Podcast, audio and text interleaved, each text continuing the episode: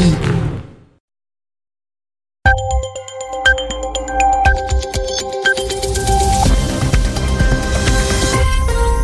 À l'écoute d'RFI, il est 22h ici à Paris, 20h en temps universel. Loïc Bussière. Bonsoir, bienvenue si vous nous rejoignez pour cette nouvelle édition de votre journal en français facile. Mehdi Medeb est à mes côtés pour vous présenter cette édition. Bonsoir Mehdi. Bonsoir Loïc, bonsoir à tous. À la une ce soir, un sommet en forme d'impasse à Téhéran. Les présidents russes, iraniens et turcs y étaient réunis pour évoquer le dossier syrien. À l'arrivée, chacun reste campé sur ses positions. Les détails dans un instant. Au Brésil, un candidat à la présidentielle poignardé en plein meeting. Le député d'extrême droite Jair Bolsonaro, favori des sondages, a été opéré d'urgence à un mois du premier tour. Et puis dans ce journal, nous reviendrons également sur cette affaire euh, qui fait grand bruit en Belgique, une vidéo dans laquelle une présentatrice de la RTBF se plaint du racisme des téléspectateurs. Les journaux. Les journaux en français facile. En français facile. Une nouvelle réunion autour du dossier syrien, c'était aujourd'hui à Téhéran. À la table des discussions, les présidents turcs, russes et iraniens. Les trois dirigeants se penchaient plus particulièrement sur le sort de la province d'Idlib, dernier bastion rebelle en Syrie et contre lequel le régime souhaite mener une importante offensive militaire. Mais ce sommet à trois aura été l'occasion d'un désaccord public entre Moscou et Téhéran, d'un côté qui soutiennent militairement et politiquement le régime syrien, et de l'autre la Turquie favorable aux groupes armés d'opposition. Siavash. Les présidents russes et iraniens ont fait front commun pour rejeter un cessez-le-feu immédiat dans la région d'Idlib, comme le réclamait le président turc. Le président Erdogan a demandé à plusieurs reprises, lors de ses interventions retransmises en direct par la télévision iranienne, que la demande d'un cessez-le-feu dans la région soit intégrée dans la déclaration finale du sommet, mais Vladimir Poutine et Hassan Rouhani ont refusé. Le gouvernement syrien a le droit de reprendre le contrôle de la totalité de son territoire, a répondu Vladimir Poutine, alors qu'une offensive du pouvoir syrien et de ses alliés pour reprendre le contrôle d'Idlib, la dernière poche rebelle en Syrie, semble imminente. Finalement, le président iranien, un peu embarrassé, a proposé comme solution que la déclaration finale du sommet demande que tous les groupes armés présents dans la région d'Idlib déposent les armes. Mais un peu plus tard, il a ajouté que la région d'Idlib doit être nettoyée des groupes terroristes, terme utilisé par Damas et Téhéran pour désigner tous les groupes armés présents en Syrie. Le président Rouhani a également affirmé que l'Iran allait poursuivre sa présence en Syrie.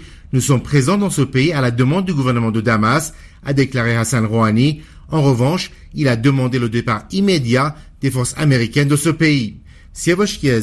Téhéran RFI. Et dans le même temps, à Idlib, euh, en Syrie, plusieurs centaines de personnes manifestaient ce vendredi, euh, précisément pour dénoncer ce sommet de Téhéran. À noter également cette autre manifestation, mais en Irak, où des centaines de personnes ont incendié le consulat iranien dans la ville de Bassora, en proie à des violences. Ces derniers jours, l'ensemble de la ville était ce soir placé sous couvre-feu. En bref, les négociations de paix sur le Yémen toujours en suspens. Oui, les discussions entre les différents acteurs n'ont toujours pas débuté. Les rebelles outils qui se trouvent toujours à Sanaa posent des conditions pour se rendre à Genève, tandis que la délégation gouvernementale menace de quitter la Suisse si euh, leurs opposants n'arrivent pas rapidement. Le dossier des Rohingyas et cette annonce des autorités birmanes. Elle rejette résolument la décision de la Cour pénale internationale, laquelle disait hier se déclarer compétente pour enquêter sur la déportation de la minorité musulmane. Le gouvernement birman, qui met en cause le fondement juridique de la CPI, affirme n'avoir, je cite, aucune obligation de suivre ses décisions. Et puis au Japon, le bilan revu à la hausse après le séisme, le tremblement de terre qui a touché l'île septentrionale d'Hokkaido. Et donc l'île la plus au nord de l'archipel, au moins 20 personnes ont perdu la vie suite notamment à des glissements de terrain. Les secouristes s'activent toujours pour tenter euh, de retrouver euh, d'éventuels survivants. La secousse de 6,7 sur l'échelle de Richter a également fait euh, d'importants dégâts matériels. Les journaux en français facile.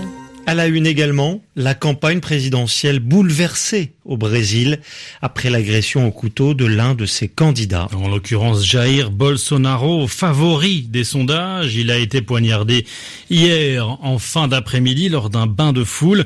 Le candidat d'extrême droite est dans un état stable, mais il pourrait mettre deux mois à se remettre de ses blessures.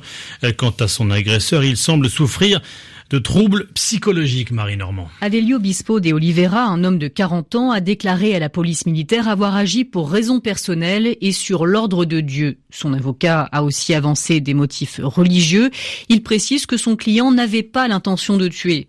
Selon la reconstitution des faits, Adelio Bispo de Oliveira est sorti de chez lui avec un couteau. Il a ensuite rejoint la marche des partisans de Jair Bolsonaro dans la ville de Juiz de Fora. Et c'est lorsque le candidat est passé à côté de lui, porté sur les épaules de ses sympathisants qu'il l'a frappé au niveau de l'abdomen. Sur son profil Facebook, l'agresseur avait posté des messages critiques contre le député d'extrême droite. On sait aussi, le tribunal supérieur électoral l'a confirmé, que Bispo de Oliveira avait milité au sein du parti de gauche Socialisme et Liberté, et ce, de 2007 à 2014. Jair Bolsonaro va rester hospitalisé plusieurs jours. Il ne pourra donc pas faire campagne normalement. Ce qui est sûr, c'est que cet événement aura une influence sur le vote des Brésiliens dans tout juste un mois. À Marie Normand. 16h06 à Washington, c'est une figure de l'extrême droite américaine.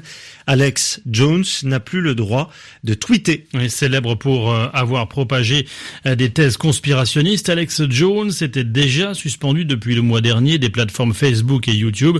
C'est une altercation filmée avec un journaliste hier dans les couloirs du Congrès qui lui vaut cette expulsion du réseau social. Les précisions à Washington, Dan Corpet. Les vidéos diffusées par Alex Jones et son site Infowar violent notre politique de comportement abusif.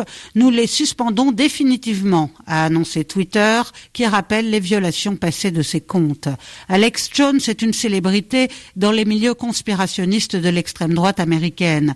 Il a notamment fait circuler l'idée que le massacre dans l'école maternelle de Sandy Hook était une mise en scène. 26 personnes, dont 20 enfants, avaient été tuées. Mais la politique de Twitter n'interdit pas la désinformation et c'est une altercation au cours de laquelle il a insulté un journaliste qui lui vaut finalement d'être écarté du réseau social.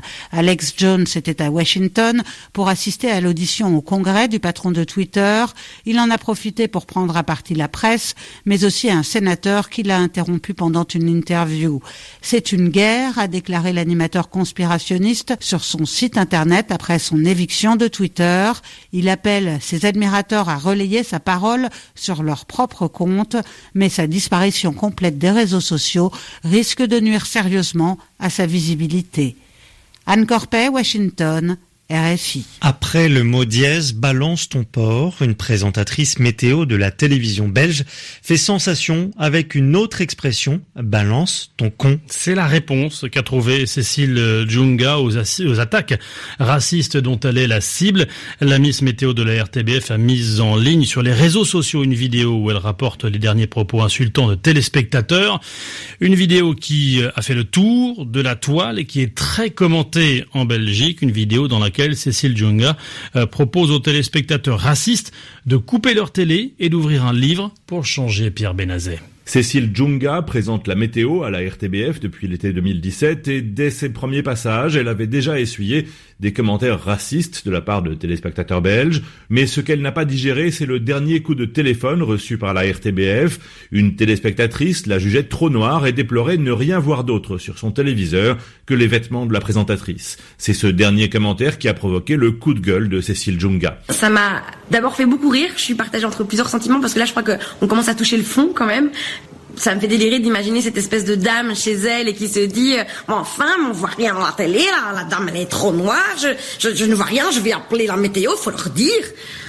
C'est absurde. Donc je partage entre le rire entre la colère parce que en fait ça commence à ça commence à vraiment m'énerver ce genre de de messages je j'en reçois, ça ne s'arrête pas. Ça va faire un an que je fais ce métier maintenant, et, j'en ai marre en fait de recevoir euh, des tonnes de messages racistes, des messages insultants. Même si Cécile Djunga estime avoir réagi à chaud, sa vidéo lui a valu de nombreuses marques de soutien, dont celui du patron de l'audiovisuel public belge. Il dénonce le torrent de boue dont elle est victime et envisage des poursuites contre les détracteurs de la présentatrice. Pierre Benazet, Bruxelles. RFI. Ainsi s'achève cette euh, édition de votre journal en français facile. Merci Mehdi Medeb. Merci Loïc. Belle soirée à l'écoute de la radio du monde.